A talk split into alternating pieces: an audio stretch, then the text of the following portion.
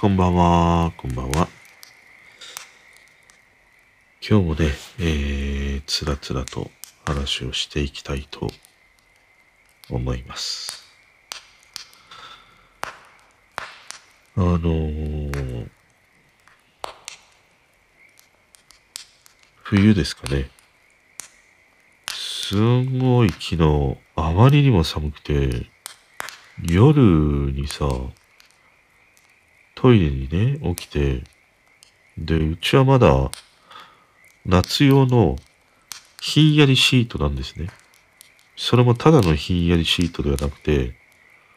体感マイナス5度ぐらい下げるような、そんなひんやりシートを使ってる。それがね、あまりにも寒、寒すぎた。もう氷の上で寝てるんじゃないかと思って。いや、これこのままだと朝起きたら俺はもう、ねえ、氷の上で寝てるような状態で、仮死状態で、ね、一人発見されるんじゃないかと思って。このままさ、誰にもね、発見されずにさ、なんか ミイラになってね、いや、10日後、1ヶ月後に発見されましたみたいなさ、そんなことになっちゃうんじゃないかなと思って。いや、あまりにも寒くてね、さすがにね、夜あまりにも冷たいそのひんやりシートに、いや、このままだとまずいと思って、冬用のね、もふもふのシートを、急遽ね、引っ張り出して、引いてね、寝ました。あったかかった。もう本当に。いや、暑いのも厄介だけど、寒いのもなんかやっぱりこう生命の危機みたいなものをね、感じるんだなと思って。でも、この寒さみたいなものってなんか一時な感じでしょ？また気温が上がるみたいなことだから、まあちょっとね、ひんやりシートと冬用のモフモフシートを買いながらね、寝ようかなって思います。こんばんは。またね、3連休です。もうなんか3連休ばっかりな感じがしてるんですけど、毎週3、毎週3連休ですよね、これね。いや、もういっそ週休2日でなくて、週休3日にすればいいよね。もう週休3日にして、やれば、うん、まあそれでもなんか回るんじゃないかなっていうふうに思えてならないな、最近はね。で、今日はですね、何から話していこうかな。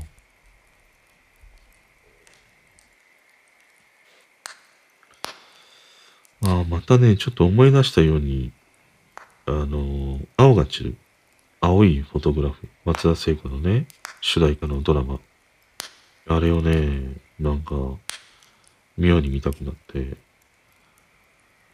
本当にね、大好きなドラマで、以前にもこの青が散るのね、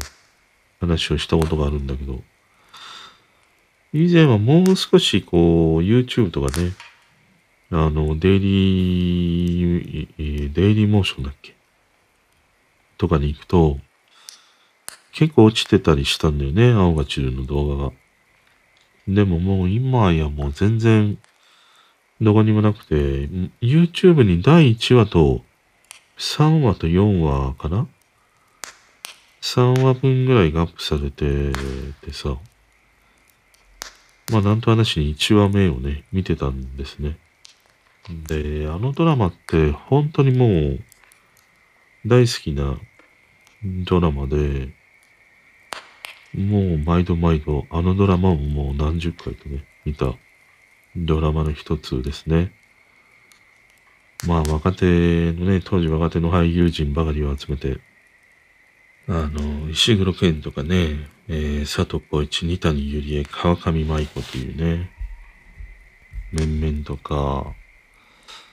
あと、円健さんも出てたり、李十五とか、まあ、その後にアナウンサーになった浜尾明美って読むんだったかな。あと、広田レオナとかね。結構ね、ここから羽ばたいていったというね、役者陣の人が数多く出演していて、俺はこの本は買ったんだけど、なんかね、あの小説の方はあんまり俺は面白いっていうふうにちょっと感じなくてね、あの小説の方だと設定が関西か何かのね、大学で。でもこのドラマ版の方は関東の学校になっていて、まあ若手俳優ばっかりだからさ、あの設定が関西で関西弁無理だろうっていうね、ことで、設定をね、関東にしたというね、ドラマだったりしたんだけど、一話目を見たけど、面白いなぁ。や、本当にね、もうこのドラマは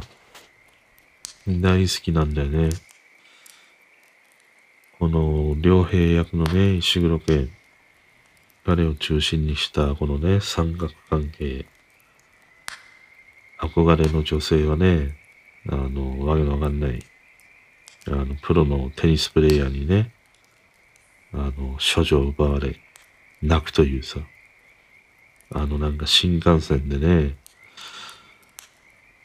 三谷ゆりえをこう迎えに行くシーン、あのシーンとか好きだね。その前にあの、二谷ゆりえのお母ちゃんからさ、いや、娘を迎えに行ってくださいみたいな話をされるんだよ。で、紅茶にさ、ブランデーをね、ガバガバ入れていくっていうさ。で、泣いてしまうんだよね。そんな辛い役目を僕にさせるんですか？っていう。あのシーンとかも大好きだし。あと、であの、清水善三がね、急性白血病で亡くなってしまうシーンとかね。うん、あの後のそれぞれのこう、ぽっかりとね、心に穴が開いたような喪失感の、ああいう演出とかもね、大好きで。その後は、なんて言ってもあの、応援団がもう大好きだったりしてね。あの、応援団の面々ももう本当にいい役者陣ばかりで、応援団長がね、あの、渡る世間は鬼ばかりの中華屋の旦那役、名前忘れた、村田なんとかっていうね、あの人とかね。あと、カンタっていうさ、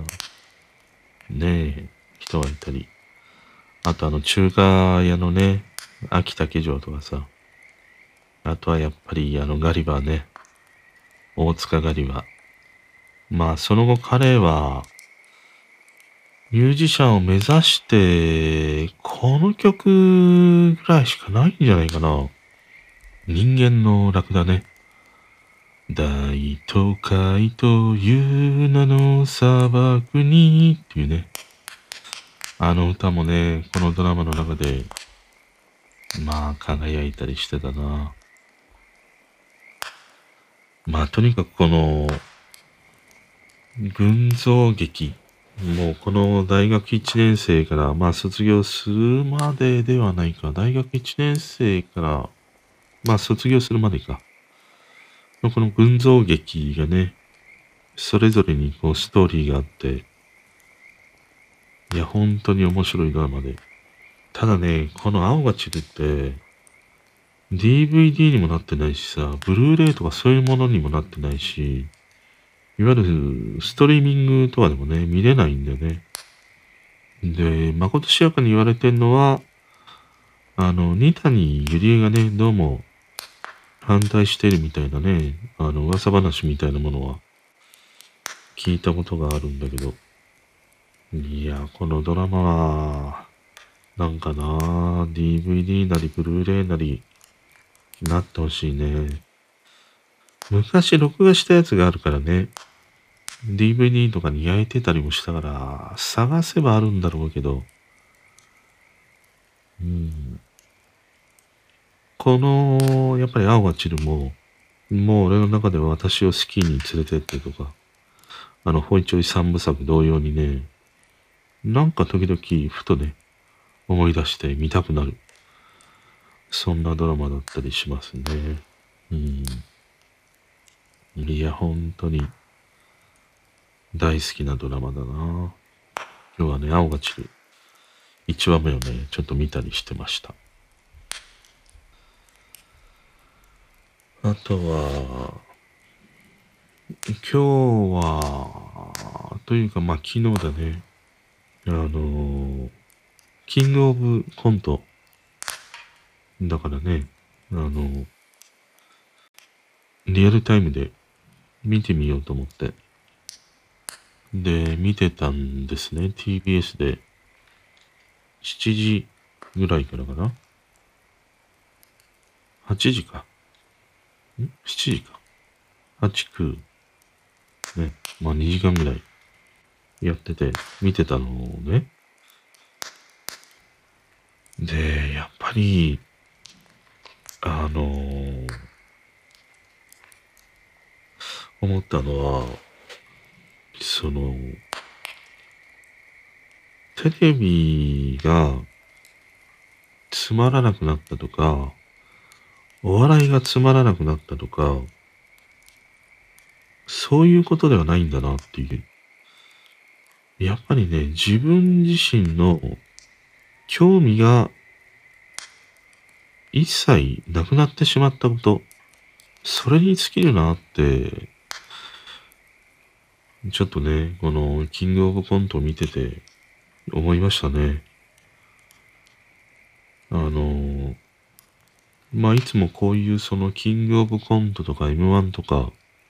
そういうものだけは見るようにしてて、うーん、あんまりその前向きな見方をしないんですね。毎回ね。もうさもさ、審査員かのように、いや、俺を笑わせてみろみたいな。ちょっとさ、上から目線のね、感じで見るの。だからあえて、積極的にね、笑うっていう感じではなくて、いや、笑わせてみろよっていうさ、そういう感じで見るのね。だから、うん、今回のこのキングオブコントもそんな感じで見てると、うん一組だけかな笑ったのが。それ以外の全部のコント、まあ決勝も含めてだったんだけど、俺はなんかもうね、面白くないんだよね。面白くないっていうふうに思ってしまったのは、もう興味興味がないんだなと思った。単純にその今のこういうお笑いの芸人さんとか、まあこういうその、バラエティ番組みたいなものが、いやもう興味がなくなってしまったから、どれを見ても面白くないんだなっていう、俺は、俺自身はね、感じてしまうんだなと思った。で、これはやっぱり、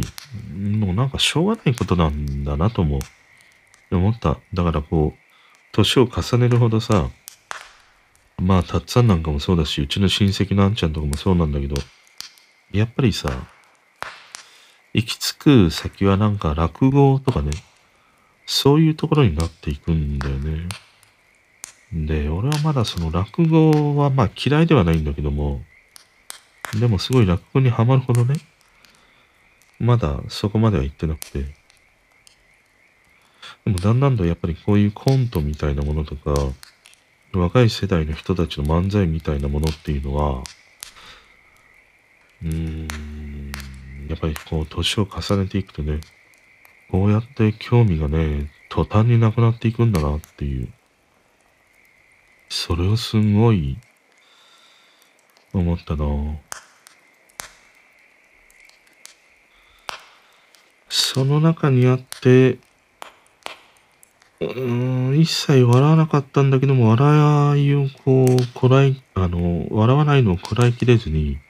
思わずね、ふっと吹いてしまったのが、コットンのね、あの、決勝のネタだったりしましたね。あの、ちょっとね、ぽちゃっとしている彼、あの、女性役っていうのはすごいいいよね。本当にいや、いるわ、みたいな。うまいなと思った。あの彼。で、あのね、女役をやっていた彼が、まあ最初はさ、清純なね、女の子というか女性を装っていたんだけど、ふ、不意にね、タバコを出して火をつけた、あの瞬間、あれがね、俺にとってのツボで、思わずね、笑ってしまいました。そこぐらいだったりしたかな。まあ、コットンは最初の、あの、なんか浮気調査というか浮気現場を消滅させるようなね。あれも面白かったりもしたんだけど。でもやっぱりなんか、うん、いわゆる俺が、こういうお笑いすごいハマっていたザ・漫才とかさ、ああいう時代、あれだけなんかね、すごいハマって、本当にさ、腹を抱えるほど笑っていたのが、いやー、もう全然ね、ハマってこないっていうのは、うん、もう本当に興味がね、残念ながらというか、寂しいんだけどもなくなってしまったなっていう、それを思ったなうん。まあでも、よく、あんまりその仕組みが、M1 とかキングオブコントってあんまりね、詳しい、その出場のあれがわからないんだけど、割とキングオブコントってね、もう芸歴十何年とかさ、40歳ぐらいの人とかも出てたりもして、なんかその年齢の上限がないのかな？キャリアの制限がないというのかな？そういうものはいいよね。うん。なんか等しく、こう、機会が与えられるっていうね、意味では。まあでもやっぱりお笑いの質が変わったというか、なんか自分自身もさ、知らず知らずに、そのコンプラみたいなものにね、こうがんじがらめにされてるんだなとも思った。なんかそのお笑いネタの中で、誰だったかな？例えばああいうその、三人組のコントのやつだったね。あの殺人現場のね、その息の仕方とかさ、ああいうものをね、笑いにしていたものとかを見てると、いやー、今のこの時代って、ここら辺の値段って結構ね、うーん、難しいというか、まあある意味よくやったなっていうふうにも思うし、まあ今、ね、一部切り取られてさ、まあ、いくらでもこう、火種になるようなね、ものっていうのが、まあ、過剰なまでにね、あるからさ、ああいうその、ねえその、お笑いの中で、生きるの死ぬの、みたいなことをネタにするっていうのは、まあなんか、ね、騒ぎ出す人が、いなくもない話題だなとかね、そんなことを思ったりしたね。なんか以前はね、もう全然そういうものも気にせずにね、見てきたんだけど、いや、なかなかね、そういうふうに知らず知らずのうちにというか、まあ、ある種、うーん、様々なね、こういう目に見えないようなコンプラとかね、そういう制限みたいなものに、がんじがらめにされてるんだなっていう、その、視聴者側である俺がそれを感じるわけだから、こういうふうにお笑いで活躍している人たちっていうのは、もっともっとね、そこら辺って敏感だと思うし、そういう制約の中で、お笑いというものをさ、作っていかないとならないからね。だから、まあ、コンプラがなかった時代のお笑いで腹を抱えて笑ってきたようなさ、俺なんかで言うと、もうそういうものが一切できないっていう時代においては、なかなか今のね、お笑いは、ああ、やっぱりちょっとハマらないよなっていう、そんなことを思ったりもしたかな。うん。まあでも、うん、まあいいよ。何にしても。うん。何年も、何十年も、こう自分のね、信念を持って、一つのものに打ち込んでいって、それがね、認められたりしてね、表舞台に出ていくっていうのは、いいと思うな。うん。あとはね、そうだな。あのー、知り合いと、まあ LINE を、LINE でね、話をしてて、あ、LINE のやりとりみたいなものって、すごいその人の性格が出るなと思って。あの、まあ LINE でもメールでもそうなんだけど、必ず最後に送るもの。それは自分でありたいっていうさ、人がいるんだよ。例えば LINE のやり取りをしていて、例えば、じゃあおやすみなさいっていうふうに、ね俺の方としてはもうこれで区切りだっていうふうに思って LINE するじゃん。そうすると、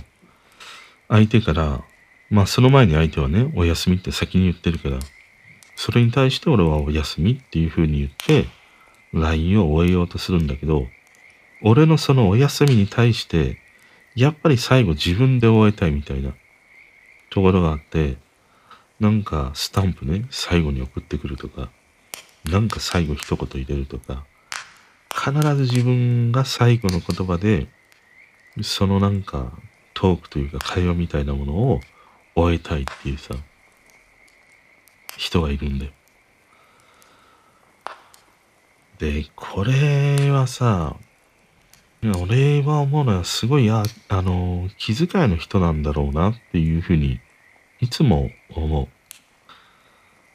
逆にその人に気遣いをして、なんていうの、しすぎて、疲れないかなともね、思ったりするんだよね。うん。なんでそれがわかるかっていうと、割と俺も以前はそういう感じだったんだよ。LINE でもメールでも、最後自分が、まあ LINE でもメールでも送って、そのね、会話みたいなものを終えたいっていうふうに思う方だったの。で、それが、まあ相手への、うーん、なんて言うんだろうな。思いやりというほどのことでもないけど、気遣いっていうのかな。そんな風に思ってたりもしたから、俺は必ず自分のね、言葉で、まあそういう連続する LINE のトークみたいなものっていうのは、終えるようにしてたんだよ。でもね、ある時から、うーん、なんかめんどくさくなってきたんだよね。もう毎度毎度の。いや、なんかもう、ここで会話終わって、終わってるんだから、終えようと思って。それからは、もう自分自身がね、これでもう会話の区切りなんだというふうに思ったら、そこにまた相手がね、何かしら送ってきたとしても、もうね、まあ既読はつけるけども、もう最後自分で終わらなくてもいいやっていうふうにね、するようになった。で、それをね、すると、あの、なんて言うんだろうな。逆になんか、いいなと思うことは、その、また、あ、この人と話してみたいっていうふうに、相手がね、思うんじゃないかなみたいなことを思ったのね。要は最後自分で閉じたいっていうことは、まだその人となんか繋がっていたいみたいな。その余韻の中で、もうちょいなんか話したいとかさ。もうちょいなんか離れたくないんだみたいな。そんな思いみたいなものも、ほんのりあったりするからね。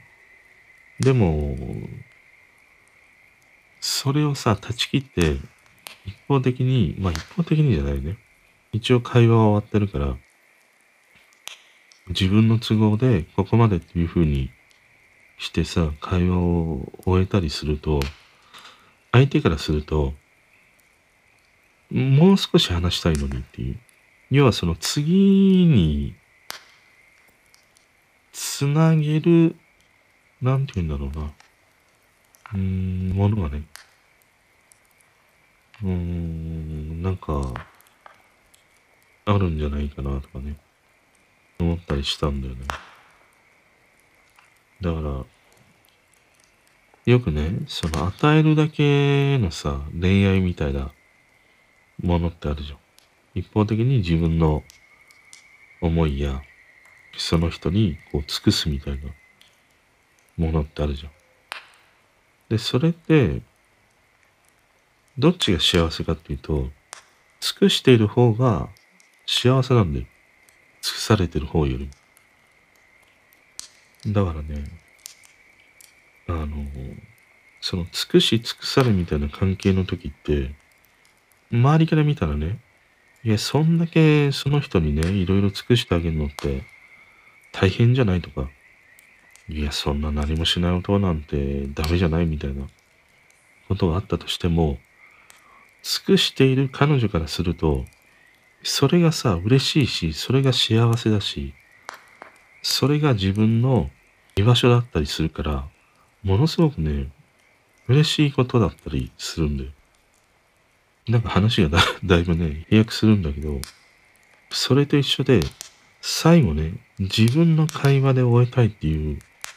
そういう人って誰かに尽くしたいっていうね、そういう思いがね、俺はあるんじゃないかなと思うんだよね。だから、そういうふうに尽くしたいっていうふうに思ってる人には、もうね、尽くさせてあげることが、ある意味なんか、優しさなんじゃないかなとはね。そんなことをね、思ったりもするんで。だから、まあ LINE とかそういうメールとかでもね、あの、最後自分で終えたいっていう人とのそういうコミュニケーションは、まあ大体いつも、うん、相手がね、最後、閉じて終わるっていうことでね、やってたりしますね。まあ、このなんか人間のさ、感情ってほんと面白いよね。あと、これと同じようなことで、その人をね、こう見極めるような時に、まあ、ああいうその、オンラインで会議みたいなものをするじゃん。で、今でこそね、だいぶ減ってきたりはしたけど、やっぱりこのコロナの時って、結構初めて顔を合わせるさ、担当者の人と、まあ、ズームみたいなものを使ってさ、初めてのね、ミーティングをしたりすることがあるの。で、あの時に、うーん、なんか、俺だけのなんか、判断になるんだけど、例えばじゃあ、あ、アベマでもいいや。アベマニュースを見ていてね、司会者の人は、あの、この人はどこどこ大学の、例えば、田中太郎さんですっていうふうに紹介するじゃん。今日はよろしくお願いしますっていうふうに紹介をして、その人が映し出されて、話し始める。その時に、もう一度、ちゃんと自分の口でね、どこどこ大学の田中太郎です。よろしくお願いしますっていうふうに、自分の口で再度挨拶をする人。こういう人はね、俺はあんまり信用できない。というか、あんまり関わりたくないなっていうふうに思うんだよね。な、なぜかね。というか、そういう人と、こう仕事をしていくと、いや、なかなかしんどいなっていうふうに思うことが、まあちょっと多かったっていうね、こともあったりして、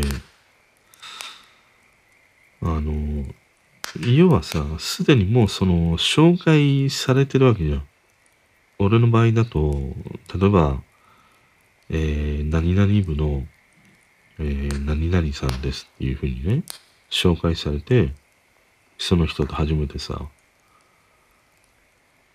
まあ、テレビ会議みたいなものをするわけで。そしたら、もうそれで完結してるわけじゃん。その人の紹介としては。まあ何かそこに付け加えるものがあったらね、まあ言ってもいいよ。でもさ、同じことを重複して、絶対なんか自分の口で言わないと気が済まない人って、なんて言うんだろうな。その丁寧なんだけど、丁寧の使いどころが違うというのかな。あの、そういう風にする人は、俺の経験上ね、すごい気をつける。そういう人と仕事をするときとかっていうのは。あのね、すごいその、人への接し方も丁寧だし、まあ仕事もできるちゃできる人が多い印象があるんだけど、なんかね、結構ドライなんだよね。その、血が通ってない感じがあるというのかな。ある種一枚必ずなんか、フィルターを通してるっていうね、感じの人が多い印象で、だから、紹介されて、それでもやっぱりもう一度ね、同じことを自分の口で話したいっていう人って、要は他の人をさ、信用してないっていうことでもあるのかなと思うんだよね。ちょっと、ちょっとね、考え方がかなりさ、まあ、そんなね、感じはあるんだけど、でも、俺はなんかそんな感じをする場面が、今までにも多かったりしたから、割とその、ああいうテレビ会議みたいなもので、紹介されて、なおかつ、同じことを自分の口でね、改めて言い直すっていう人は、ちょっとね、気をつけるようにするね。うん。だからさっきのさ、まあ、ああいう LINE やメールのやりとりでもそうだし、まあそういう Zoom みたいなね、 Zoom に限らないね、普通に会った時とかもそうなんだけども、割とこう、何気ない素振りや振る舞いみたいなもので、その人の本当の性格みたいなものって、あやっぱりね、漏れてしまうよね。うん。で、逆にすごい、丁寧できっちりしすぎてるっていうのも、ちょっと俺は、あんまり信用しないね。基本的に、あんまり人を信用しないっていうところがね、あるんだけど、うん。なんか、あまりにも丁寧すぎるっていうのも、ちょっとなんか怖いなっていうふうに思う。うん。だからやっぱり程よく人間味が感じられる人や挨拶言葉みたいなものがいいなとは思うんだけどね。まあそういうその細々した部分にね、その人のなんか本質みたいなものが出るなって思ったりしたね。あとはね、うん、正解について、この間ね、ふと思ったことがあって、うん、まあ、いわゆる、こう、すごい感じるのは、正論にすごい溢れてる感じがあって、少しでも、その正論みたいなものから逸脱したようなね、発言や振る舞い、そういうものがあると、もうすごい叩くでしょ？それは振る舞いとしてどうなんだ？間違っているみたいな。そういうものがあって。で、それって、結局大勢の人が、そういうふうに言ってるから、そんな風に、うーん、正しいんだと思い込まされるというのかな。要は多数が言ってることこそが正解であるというね。そのなんか、危うさみたいなものがね、うーん、あるなぁと思って、その、正解や不正解って、ねえ、わからないわけじゃん。その時点では。これが正しかった、これが間違っていたっていうのは、まあ、後にわかるようなことで、まあ、明らかになんかね、法律を犯すとか、そういうものはあったにせよ。例えば人の心の機微みたいなものとかさ、考え方とかさ、行動みたいなことって、時間が経ってみないとさ、それが正しいのか間違っているのか、わからないわけだよね。でも、最近って、その、多くの声がそれは違うっていうふうに言うと、もうそれは正しくないっていうね、認識。共通の意識みたいなものをね、持たれてしまうっていうことが、まあ、これって多分ネットの世界だけのことなようにも思うんだよな。まあ、ネットにね、日々触れていると、どうしてもね、ネットの世界だけになってしまうんだけど、もっともっとリアルな社会や世の中っていうのは、もう少し許したりね、受け入れる余白や度量みたいなものがね、あるっていうふうには信じてたりはするんだけど、ただまあ、うん、その余白やね、器の大きさ小ささみたいなものはあれど、基本的にはやっぱりね、ネットの世界もリアルな世界もまあそう変わらなかったりはするからさ。このなんか多くの人の声に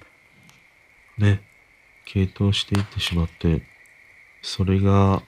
常に正しいんだっていう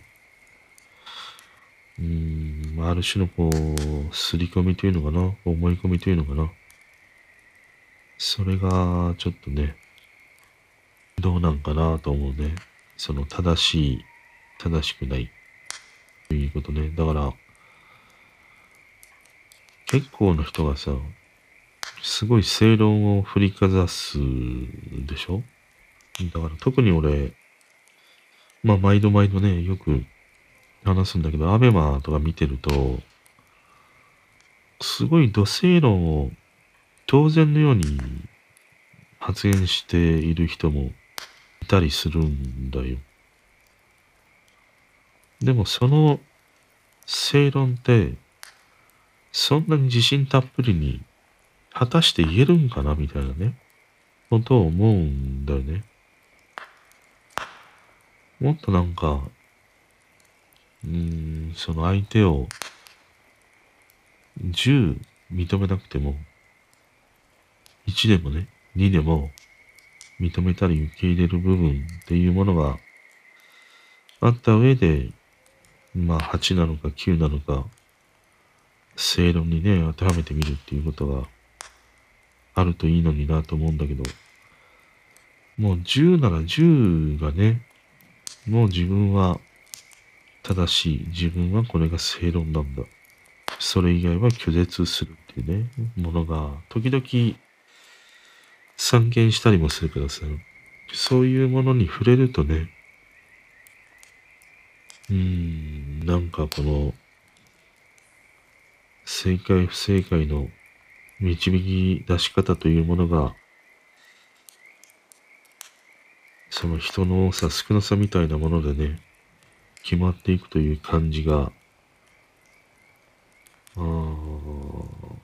ちょっと気持ち悪いね。うんそんなこと思ったりしたね。あとはね、ユーミンの、なんだっけかな、あれは。NHK のソングスだったかな見てて思ったのが、あの、高齢者施設に行って、多分昔お世話になった方にね、会いに行くようなシーンがあったんだけど、まあそこでもうその老人施設にね、入ってるおばあちゃんは認知症で、うん、まあそういう感じでね、ユーミンと話をしていて、まあ突然そのおばあちゃんからね、なんていうの、そんなに慌てなくてもいいって言ったのかな。慌てないで生きない方がいいとかね、そんなようなことを言われたんじゃなかったかな。ちょっとね、うる覚えであれなんだけど。で、その時にユーミンが言ってたのが、こういうその、不意に脈絡もなくね、言われる言葉が、後になってね、すごい響いてくるんだよねっていう話をして、ちょっと涙をね、拭いてたの。で、それがさ、いや、なんかすごいわかるなと思って。結局さ、まあ日々その人とのコミュニケーションをとっている中で、唐突に脈絡がない言葉って、まあ、たまにね、酔った時とか、まあそういう人だったりすれば、しょっちゅう出てくるかもしんないけど、まあ大体においてはさ、大体その脈絡があり、分節があったりするわけじゃん。流れがあるわけじゃん。そういう会話とか、そういうものの中に。まあそ、そうでもないか。うちの近所のおばちゃんと話してると、脈絡も何にもないから、突然話がポンポンポンポン変わっていくから、ああいう感じかもしんないんだけどね。でもそういうなんか唐突にね、脈絡もなく出てくる言葉って、確かにさ、なんか、そういうふうに会話の流れがあって、とうとうとなんか説明されたり、話されているよりも、ポンってね、ついた一言の方が、すごいなんか心に残ってる言葉って、いや、な、あるよなと思ったの。だから、案外その言葉みたいなものって何なんだろうなと思って。その、基本的には何か自分の意思や状況をね、伝えるためのものじゃん。だから、自分にとっては必要だし、相手にとっても有益なものであったりもするから、こういう言葉のコミュニケーションが生まれ、今にね、至るでも、そういうものとは関係ない、もう全く関係ない言葉、考え方の言葉が出るときって、ある種なんかさ、あの、大げさに言うと、神のお告げに近いものがあるんじゃないかなとも思うんで。だって、全然関係ないわけじゃん。その、その人と話している瞬間もそうだし、その人とのなんか、過ごしてきたね、時間の中においても、そういう言葉みたいなものが、突然脈絡もなくさ、ポンって、ね、相手の口から出てくるっていうのは、あまりにも突然のことすぎてさ、で、その言葉がなんか妙に残る時っていうのは、ある種なんかそういうね、お告げみたいなことなんじゃないかなってね、思ったりしたね。うん。だからうちの近所のおばちゃんはね、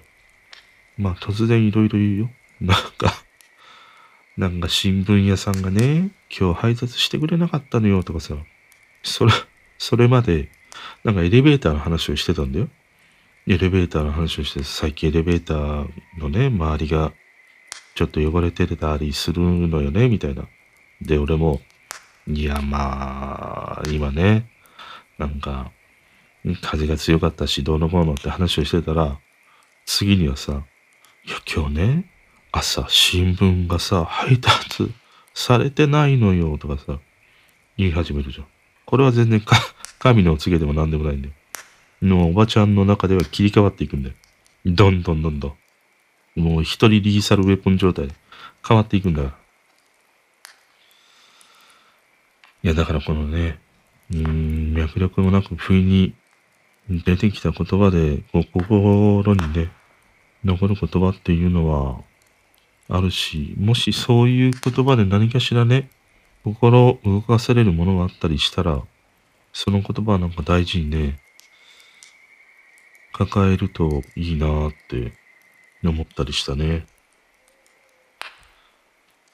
ということでね、今日の一曲、平井堅ですね、今日は。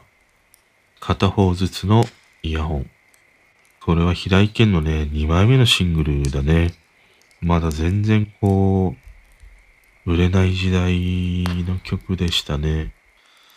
やっぱり平井堅といえば8枚目の楽園でね、ブレイク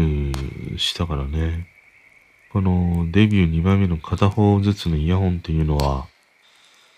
まだまだ新人の時代ですね。1995年2枚目のシングルでした。なんでね、この曲にたどり着いたかっていうと、昨日も話したんだけど、やっぱり最近フューチャリングがすごい増えて、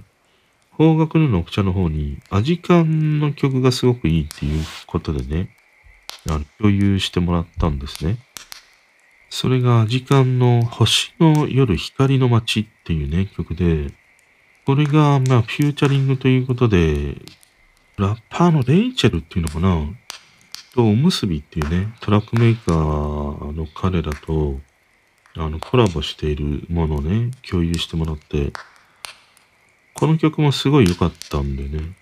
で、やっぱりこういうフューチャリング系がすごい増えたなっていうことで、そういえば、フィーチャリングで誰かなと思って、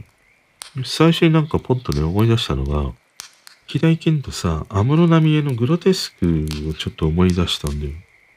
で、平井堅って意外に誰かとやってたよなと思って、もう一人がやっぱりあいみょんともね、やってたりもして、うん、なかなか旬なミュージシャンとね、平井堅でコラボしてるなって、ちょっと思い出して、で、平井堅をね、つらつらと聞いている中で、このね、片方ずつのイヤホンが出てきたんでね。で、この曲はさ、あの、平井堅が、まだ悪が強くないんだよ。MV なんか見ると、すんげえ爽やかな感じなの。あれに似てるなと思った。ワンオクのタカに似てるなと思った。顔だけはね。まだね、こう、暑苦しさというのかな。それがないみたいな。爽やかな青年みたいなね。時の平井堅の曲で。で、この片方ずつのイヤホンってさ、ミュージシャンが出てくるんだよね。あの、スティービー・ワンダーとかさ。あとはやっぱりもうね、平井堅も大好きなサザンがね、出てくるんだよ。で、サザンオールスターズっていう風にも歌ってるし、で、そのつながりで、サザンのさ、5枚目のアルバム、ヌードマンに収録されているね、Just a Little Bit。これもね、この片方ずつのイヤホンに歌詞としてね、歌われてたりもして、この曲を聴いてね、まあサザンのそれをね、ちょっと聞き直すと、いや、ヌードマンのアルバムはすげえ、やっぱなんかいいなと思って、もうその、原優子がね、流れる雲を追いかけてとかね、歌ってたりもするし、ロークラウディアとか、やっぱいいなと思うしね。で、最後ね、Just a Little Bit なんだよね。で、この曲がまたね、いいんだよ。いや、サザンの話になってんだけど。いや、だからきっかけは、この平井堅のね、片方ずつのイヤホンっていうね、曲なんだよね。で、この片方ずつのイヤホンっていうさ、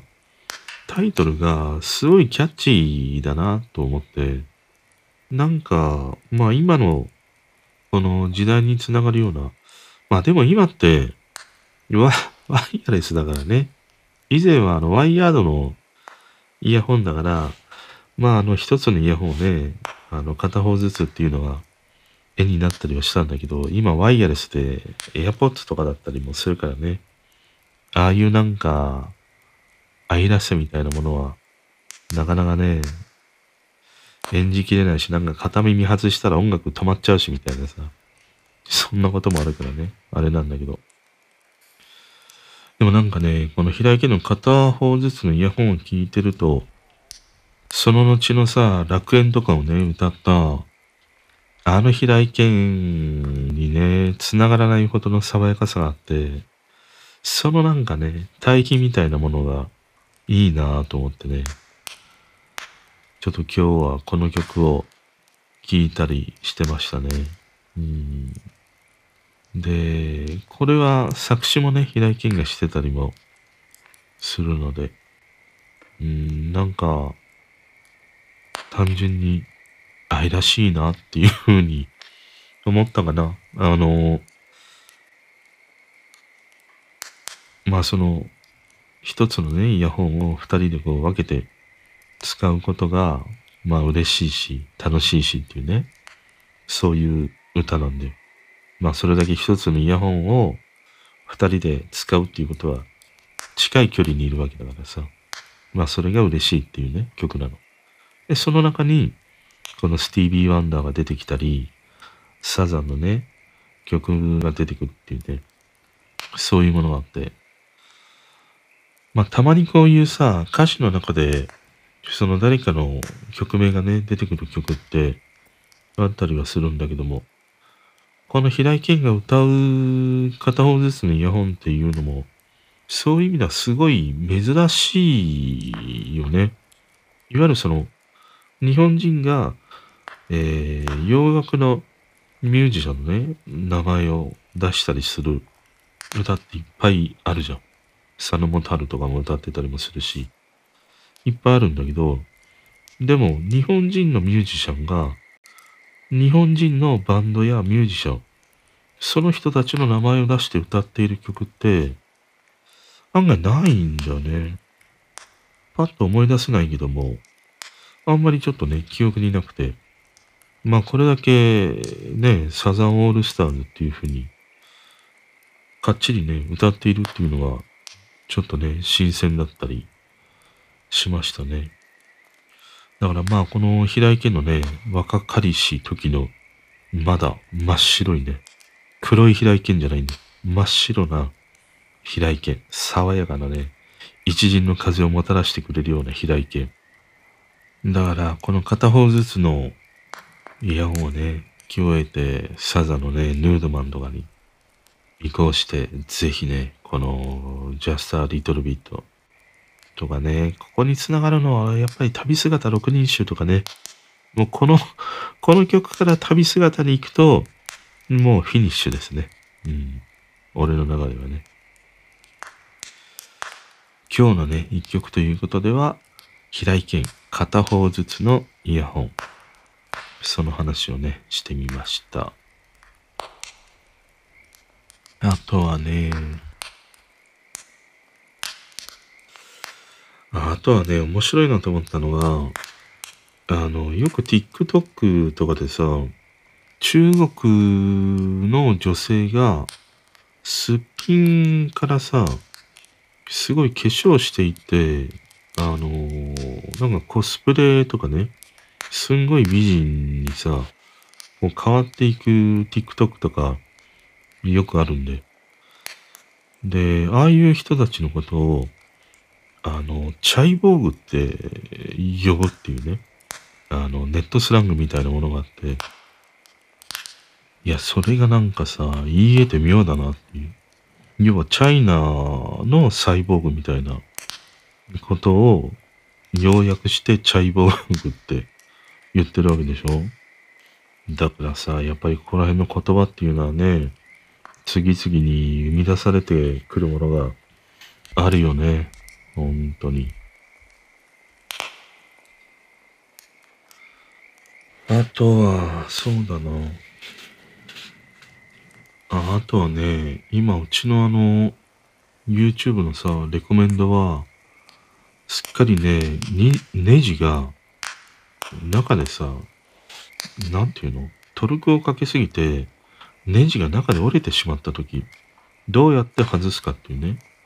その動、その動画にね、溢れてます。なんか、机を買ったのね、パソコン用の机を買って、あの、キャスターをつけようとしてたんだよ。で、キャスターのネジ山が、どうもね、ピッチが合っていなくて、でも、ちょっとレンチで締めてたら、折れてしまったんだよね。中でね。で、いや、やってしまったなと思って。で、外し方を YouTube でさ、検索して見てたら、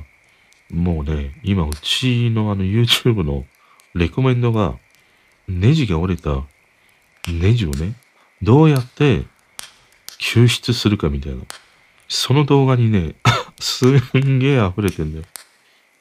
もう分かったからと思って。もうサムネがさ、そればっかなの。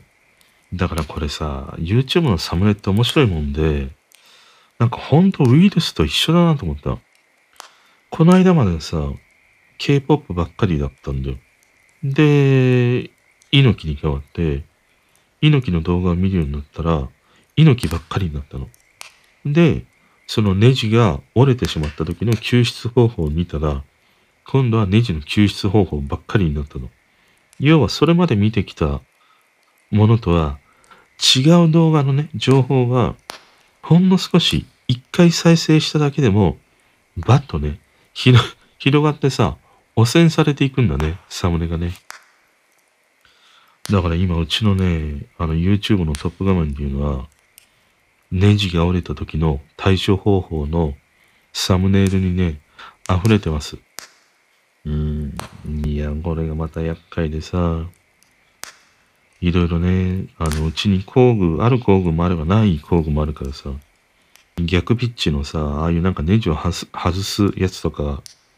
あったりね、そういうものを買ったり、まああとは金属をね、開けるようなドリルの刃を買ってみたりしてさ、またちょっとね、気合を入れてやんないとなっていう、そんな感じだったりしますね。ということで、今日はそれぐらいかな。あ、あと歌。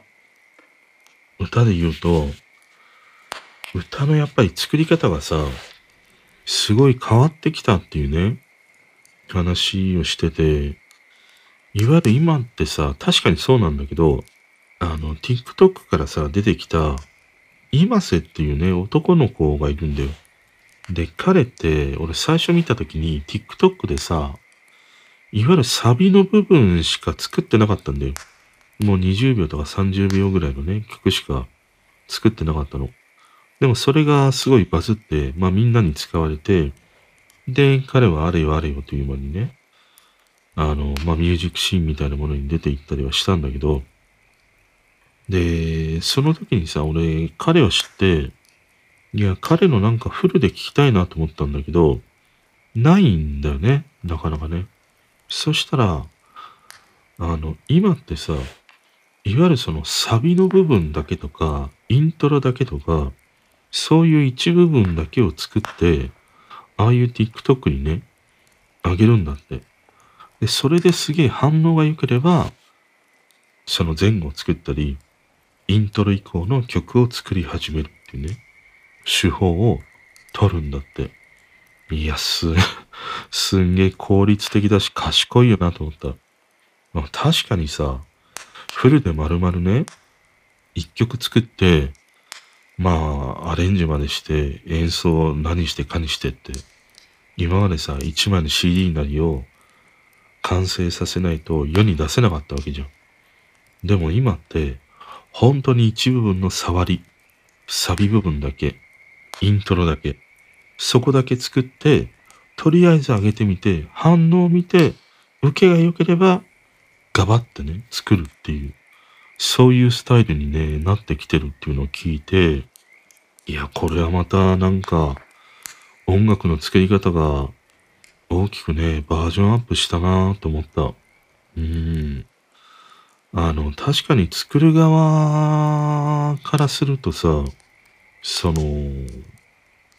圧倒的に、なんていうの、労力としては減るよね。今までもう完全に一曲フルで作らないと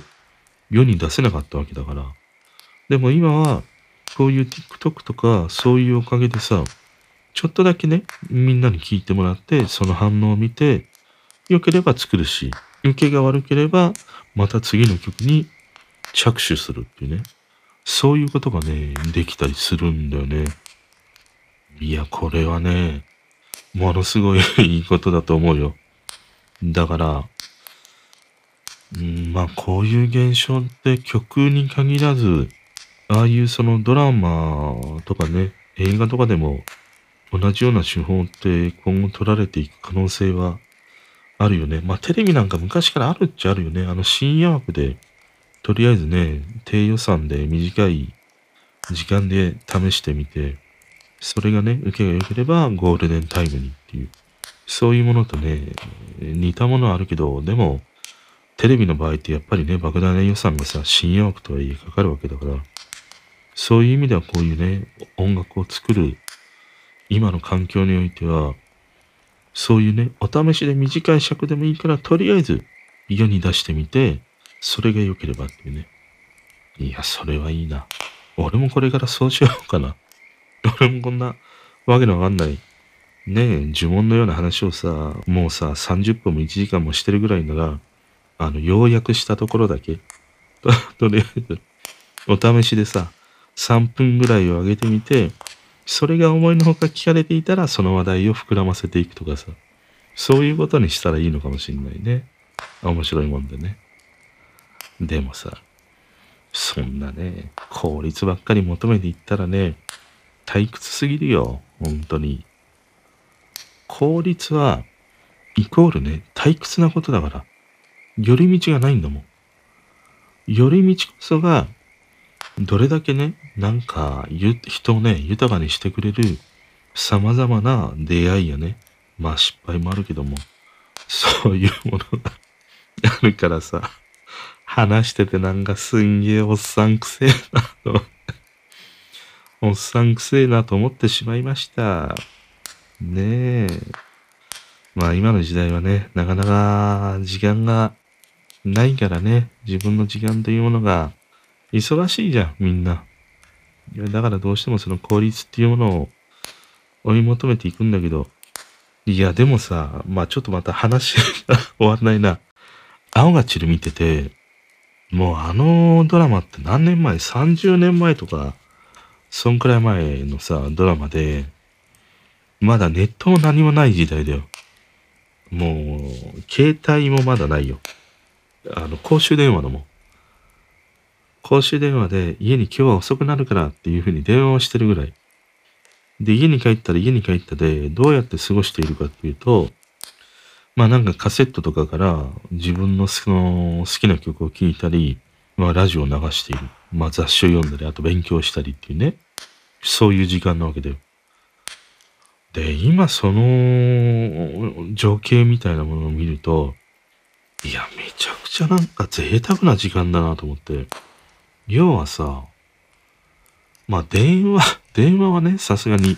まあ携帯やスマホあったら便利だよ。電話僕探さなくてもいいしさ。ただ家に帰った時に、やることが、あのー、世話しなくないっていうのかな。すごいその音楽を聴くとかラジオでもいいし、本を読むでもいいんだけど、ものすごい自分に向き合える時間が圧倒的に多かったなと思って、今ってやっぱりもう家に帰ってきてもさ、まあなんかね、自分のその家事をこなしたりはするし、まあ寝るまでの時間とかっていうのは、まあ大体の人はスマホなりでネットにね、触れている時間が圧倒的に多いと思うんだよ。そうした時って、いわゆるネットってさ、与えられてる情報ばっかりなわけじゃん。なんていうの？忙しいわけだよ。情報量がいいから、あれも見なくちゃ、これも見なくちゃっていうことになって、やたらめったら忙しい。で、なんか一つの動画を見てたら、他のことができないわけじゃん。だから2倍速で見る、3倍速で見るっていうね。そういうその効率を求めていって、世話しない時間を家に帰ってきてまでもやってしまうっていうね。でもああいう青が散るの時代って、家に帰るとやることがないんだよ。まあ言ってしまうともう暇なんだよ。暇だから外で友達と遊んだり、家に帰ってきて、じゃあなんか友達と、まあ長電話とかね、してしまうとかさ、まあテレビを見るとかさ、そういうことでしか家での過ごし方っていうのはさ、まあ大体においてなかったんだよ。でも今ってネットが入ったおかげで、めちゃくちゃその時間を使う、なんて言うんだろう。娯楽に溢れた結果、あまりにも情報量が多すぎて、忙しいんで、忙しくしたくないのに、せかされているね、ものが、このネットっていうね、ものなんだなと思った。だからさ、まあ前にも話したけど、やっぱりね、ネットなんかさ、潰れたらいいよ。いら、いらねえよ。いらねえよつって、いらねえよつったら、この俺の配信ももう終わってしまうけどね。まあ、それはそれでもうしょうがないよね。うん。いや、なんかほんとね、なんかいい、よかったなと思った。ああいうなんか、余裕や余白や自分に向き合える時間が、こう、それしかないっていうね。ああいうなんか、時間の流れの状況っていうのはね、すげえいいなと思った。そういえばさ、あの、ホテルのさ、星のやってあるじゃん。星野リゾートって。あって、あのー、何度かね、行ったことがあるんだけど、一箇所ね、なんか行ってみたいなっていうところがあって、どこだったかな？あの、最低2泊からしか受け付けていない宿があるんだよ。星野リゾートの中に。で、そこにはさ、時計が一切、あの、部屋の中にね、設置されてないんだよね。要はそこに来た時だけは時間を忘れて、くつろぎくださいっていうね、そういうコンセプトだったりもして、まあ時計がないっていうね、そういうものをコンセプトにしている宿があるんで、星野リゾートの中に。で、そこになんか行ってみたいなと思って、だから、あのやっぱりさ、強制的にそういう時計がないとかさ、もうネットが繋がらないとかさ、そういう状況の中に自分で進んで積極的になんかそういう場所に身を置かないと、もうこれだけネットにね、もうがんじがらめにされているものからは、逃れられないんだよね。だって、もう都内に住んでいる限りは、無理じゃん。いや、スマホ見なければいい、パソコン見なければいいって言うけど、もう無理なんだよ。それができる環境にあるから。だから、もうそういうものが一切繋がらないっていうね、状況まで、こう、追い詰めていかないと、明らかにね、なんか文明のさ、こういうものからはね、もうちょっと遮断できないんだなと思った。うん。だから本当にたまにね、まあ一週間ぐらいでもいいから、そういうネットをね、遮断するような場所で身を置くっていうのは、むしろ今だから必要なことだとも思うし、すごいね、贅沢な時間になるんじゃないかなとかね、そんなことを思ったりしましたね。ということで、今日はさすがにこの辺にしておきましょう。ねえ、またなんか、寒くなるのか暑くなるのかわかんないけども、こう寒暖差がね、激しいので、体調ね、崩されないようにご留意くださいませ。おやすみなさい。